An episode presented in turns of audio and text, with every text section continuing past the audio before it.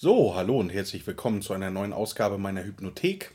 Heute gibt es mal kein Hypno-Hack, sondern ich möchte mich mit einem Phänomen auseinandersetzen, das ähm, ja zumindest mindestens in Deutschland sehr deutlich aufzufinden ist, nämlich der Glaubenssatz, ich bin nicht gut genug. Das ist etwas, was mir immer wieder begegnet, egal wie erfolgreich ein Mensch ist, egal wie viel er geschafft hat. Ähm, ja, kommt immer wieder zu dem Glaubenssatz zurück, ich bin nicht gut genug. Und das höre ich auch von Leuten, die viel mit Glaubenssätzen gearbeitet haben. Und ich werde in Zukunft etwas mehr zum Thema Glaubenssätze auch erarbeiten. Und möchte hier schon mal so ein bisschen den Weg frei machen. Grundsätzlich kann man sagen, haben das sehr, sehr viele an Bord. Das ist ja, was uns zum Funktionieren treibt, was manche Menschen in Burnout treibt was Menschen in Depressionen treibt, weil sie dann aufgeben. Also dieser Satz, ich bin nicht gut genug, ich bin nie gut genug oder nicht gut genug oder ich bin einfach nicht gut genug, haben sehr, sehr viele an Bord. Immer das Gefühl der Unzulänglichkeit, ja. Und ich persönlich gehe davon aus, das ist ein Teil individuell, aber es ist eben auch größtenteils Kultur, eine kulturelle Programmierung. Ja, das ist natürlich etwas, was wir in der Schule von Lehrern, von Erziehern, von Eltern selber vorgelebt bekommen, immer das Gefühl zu haben, ich bin nicht gut genug. Ja, und das ist wirklich etwas, was uns natürlich wahnsinnig begrenzt und gleichzeitig unglaublich antreibt, weil wir immer wieder etwas versuchen zu erreichen, von dem wir eigentlich nicht erwarten, dass wir es erreichen können. Und das zeigt noch einen, ja, das zeigt meiner Meinung nach den zentralen Schlüssel warum Glaubenssatzarbeit im Allgemeinen oft unzulänglich ist und das ist, dass sie relativ an der Oberfläche bleibt, nämlich in den Sätzen. Da sagt ja auch schon das Wort Glaubenssätze. Und äh, ich kenne viele, die mit NLP und was weiß ich auch immer gearbeitet haben, aber immer noch stark in diesem Satz hängen. Und ähm, ja, ich möchte euch heute ein System zeigen, wie ich auch in meiner Praxis arbeite, wie ich im Coaching arbeite, wie ich in meiner Therapie arbeite, ähm, was, glaube ich, viel hilfreicher ist. Ja, das Erste, du kannst dich einfach mal fragen, hast du diesen Satz ähm, für dich, ich bin nicht gut genug, ich bin nie gut genug, ich bin meistens nicht gut genug. Ähm, genau, und vielleicht spürst du auch einfach mal, was für eine Resonanz das in dir hat. Wenn du dir selber sagst, ich bin nicht gut genug,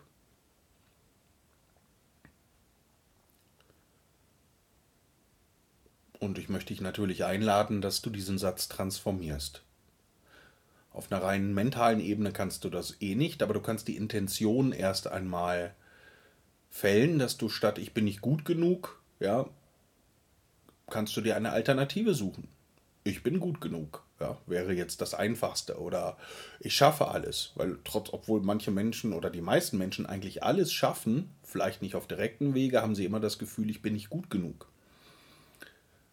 Unter dem Satz liegt eine tiefe Überzeugung, ja, also nämlich die Überzeugung zum Ausgang oder wie das Ding ausgeht, egal was ich mache. Man könnte auch sagen, es ist eine Tiefenerwartung, ja. Das heißt, wenn ich das Gefühl habe, ich bin nicht gut genug, dann ist meine Tiefenerwartung, dass ich es nicht schaffen werde, selbst wenn ich es schaffe. Also muss ich eigentlich erstmal mit dieser tiefen Erwartung auch arbeiten, bevor ich mich überhaupt um einen Glaubenssatz kümmern kann. Das ist ja das Problem beim positiven Denken, dass das einfach nur in der Großhirnrinde bleibt und eigentlich gar nicht in die Tiefe geht. Und das ist natürlich der Riesenvorteil von Hypnose, von der Hypnotherapie und speziell meiner Hypnotherapie, die ja grundsätzlich chirurgisch ist, dass es eben darum geht, wirklich die verschiedenen Ebenen des Seins anzusprechen. Das Bewusste wie das Unbewusste, das Denken wie das Fühlen, aber eben auch das System der Überzeugung, der tiefen Überzeugung. Genau. Und als allererstes kannst du ja, falls du ihn noch nicht kennst, schau dir die Einleitung zum Hypnodrift an auf meiner Website. Ähm, kannst du einfach mal deine Hand heben und einfach mal als allererstes wahrnehmen, Wer ist die erste Person, die dir einfällt, von der du diesen Satz übernommen haben könntest? Und den Hypnodrift machst du immer so, dass du die Hand aufstellst, dass du den Arm aufstellst im 90-Grad-Winkel und es dann deinem Unbewussten überlässt, ähm, das dann in diesem Fall zurückzugeben. Nun schau mal. Stell den Arm auf. Schau mal, was ist, wer ist die erste Person, die dir einfällt, von der du diesen Glaubenssatz zentral übernommen hast? Dann suchst du ein Symbol oder eine Farbe für diesen Glaubenssatz. Und wenn du den gefunden hast, dann gibst du es dieser Person zurück. Dein Unbewusstes führt die Hand langsam runter. Du gibst dieser Person den Glaubenssatz zurück. Ich bin nicht gut genug. Wenn die Hand unten ist, fühlst du, was ist jetzt darunter? Und oft ist es jetzt erst wirklich dein Gefühl. Dann stellst du die Hand wieder auf und es kann jetzt ganz gut sein, dass du so ein Gefühl von Frustration hast und dann das ist jetzt ein Vorschlag, vielleicht hast du aber was anderes.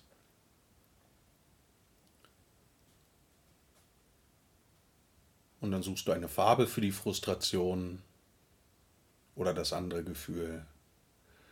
Und das ist der Unterschied bei eigenen Gefühlen, da lässt du es einmal ganz, ganz zu. Das heißt, die Hand geht runter und du erlaubst dir einmal ganz tief dieses Gefühl zu spüren.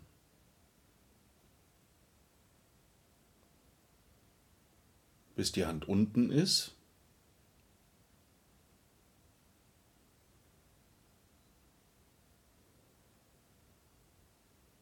Und dann geht die Hand wieder hoch, dann machst du den nächsten Schritt und schaust, welches Gefühl ist jetzt da.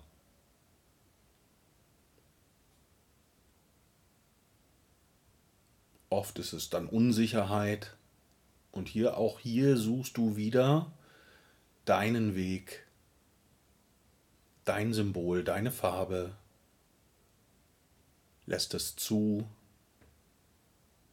und, gibst, und lässt die Unsicherheit einmal ganz zu, wie die Hand runtergeht,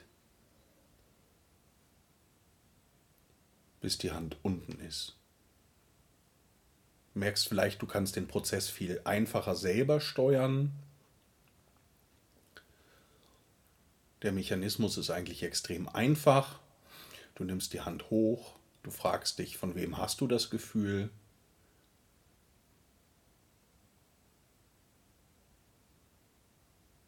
Wenn es von jemand anderem ist, gibst du es ihm zurück. Das kann auch eine Gruppe sein, das kann auch eine Schule sein oder eine Kultur oder eine Gesellschaft.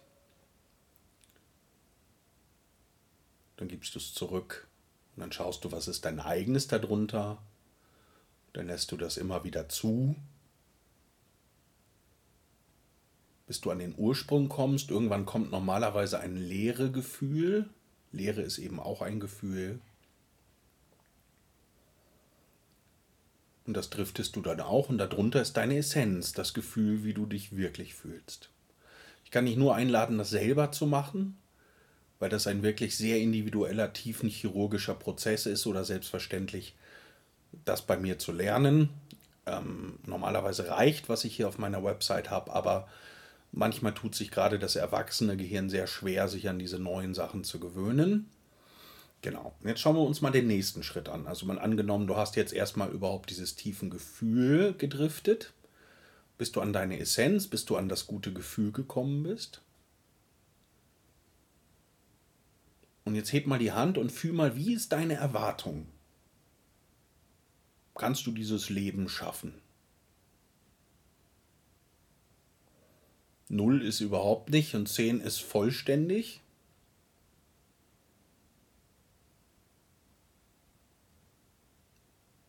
Bist du gut genug für dieses Leben?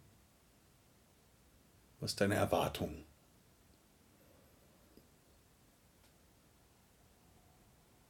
Und das ist jetzt der nächste Schritt. Du gehst jetzt tiefer.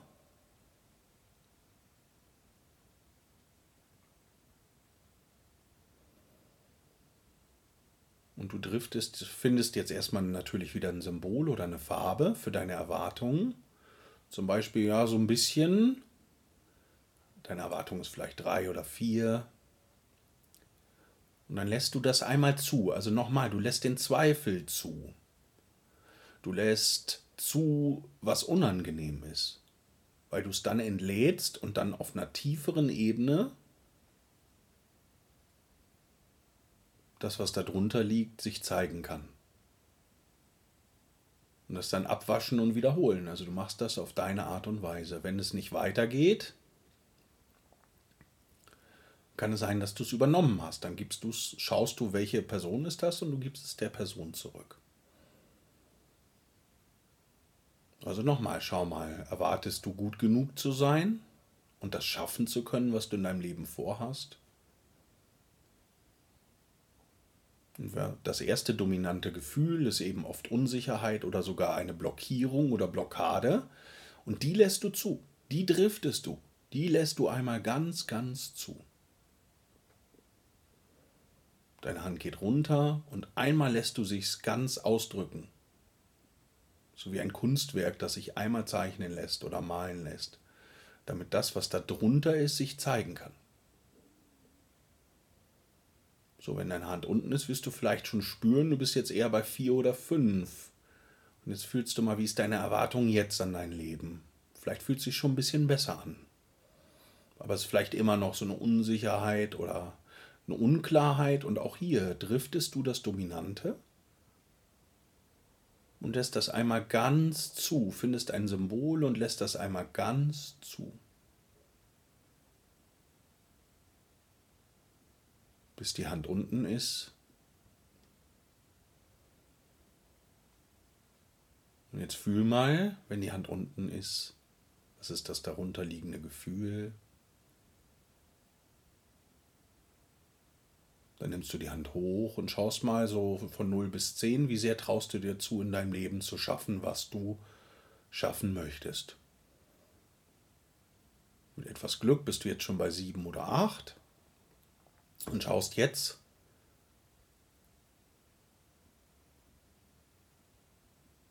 wie fühlt sich das jetzt an?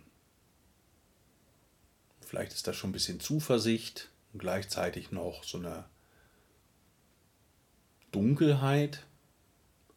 Und dann würde ich erstmal diese Dunkelheit driften oder was auch immer du wahrnimmst. Wie gesagt, es ist nicht, was ich sage, sondern was du erlebst, was dein Unbewusstes interpretiert. Und dann hebst du die Hand und lässt einmal die Dunkelheit ganz zu oder das, was du siehst.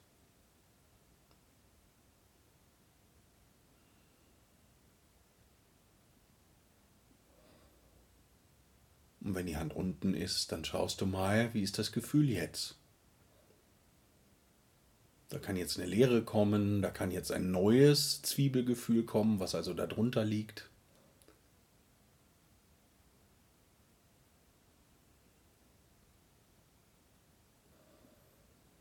Oder da kann jetzt vollständige Zuversicht sein.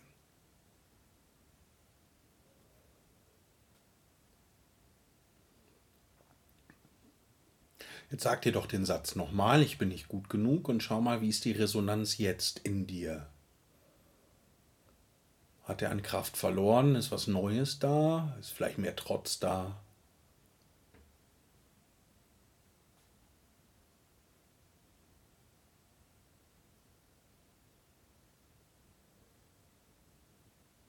Und jetzt schaust du noch mal bitte, das ist der nächste Schritt. Wenn du den Satz sagst, ich bin nicht gut genug wo in deinem Körper, zeigst du eine Reaktion.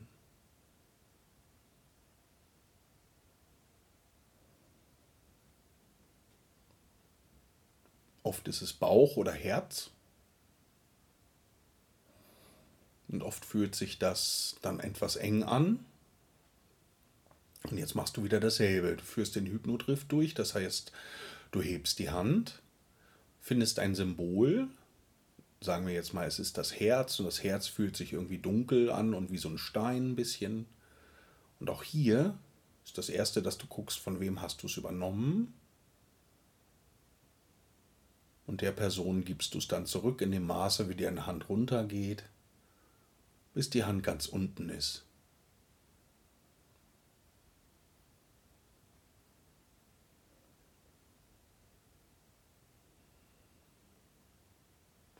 Geht die Hand wieder hoch.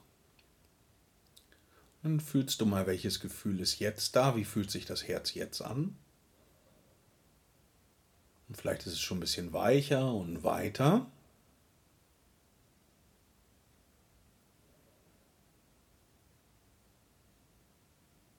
Und dieses suchst ein neues Symbol. Vielleicht ist der Stein jetzt weicher geworden, ein bisschen platter, ein bisschen durchscheinender und dann driftest du den,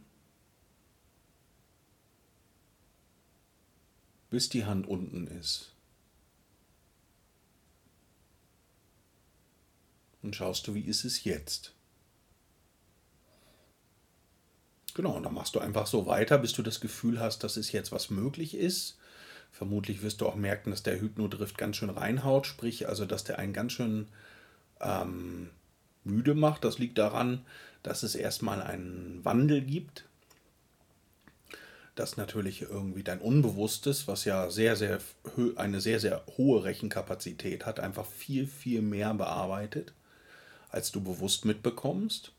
Und ein Wandel immer bedeutet, dass jetzt wieder ein Fluss oder eine Bewegung hineinkommen kann.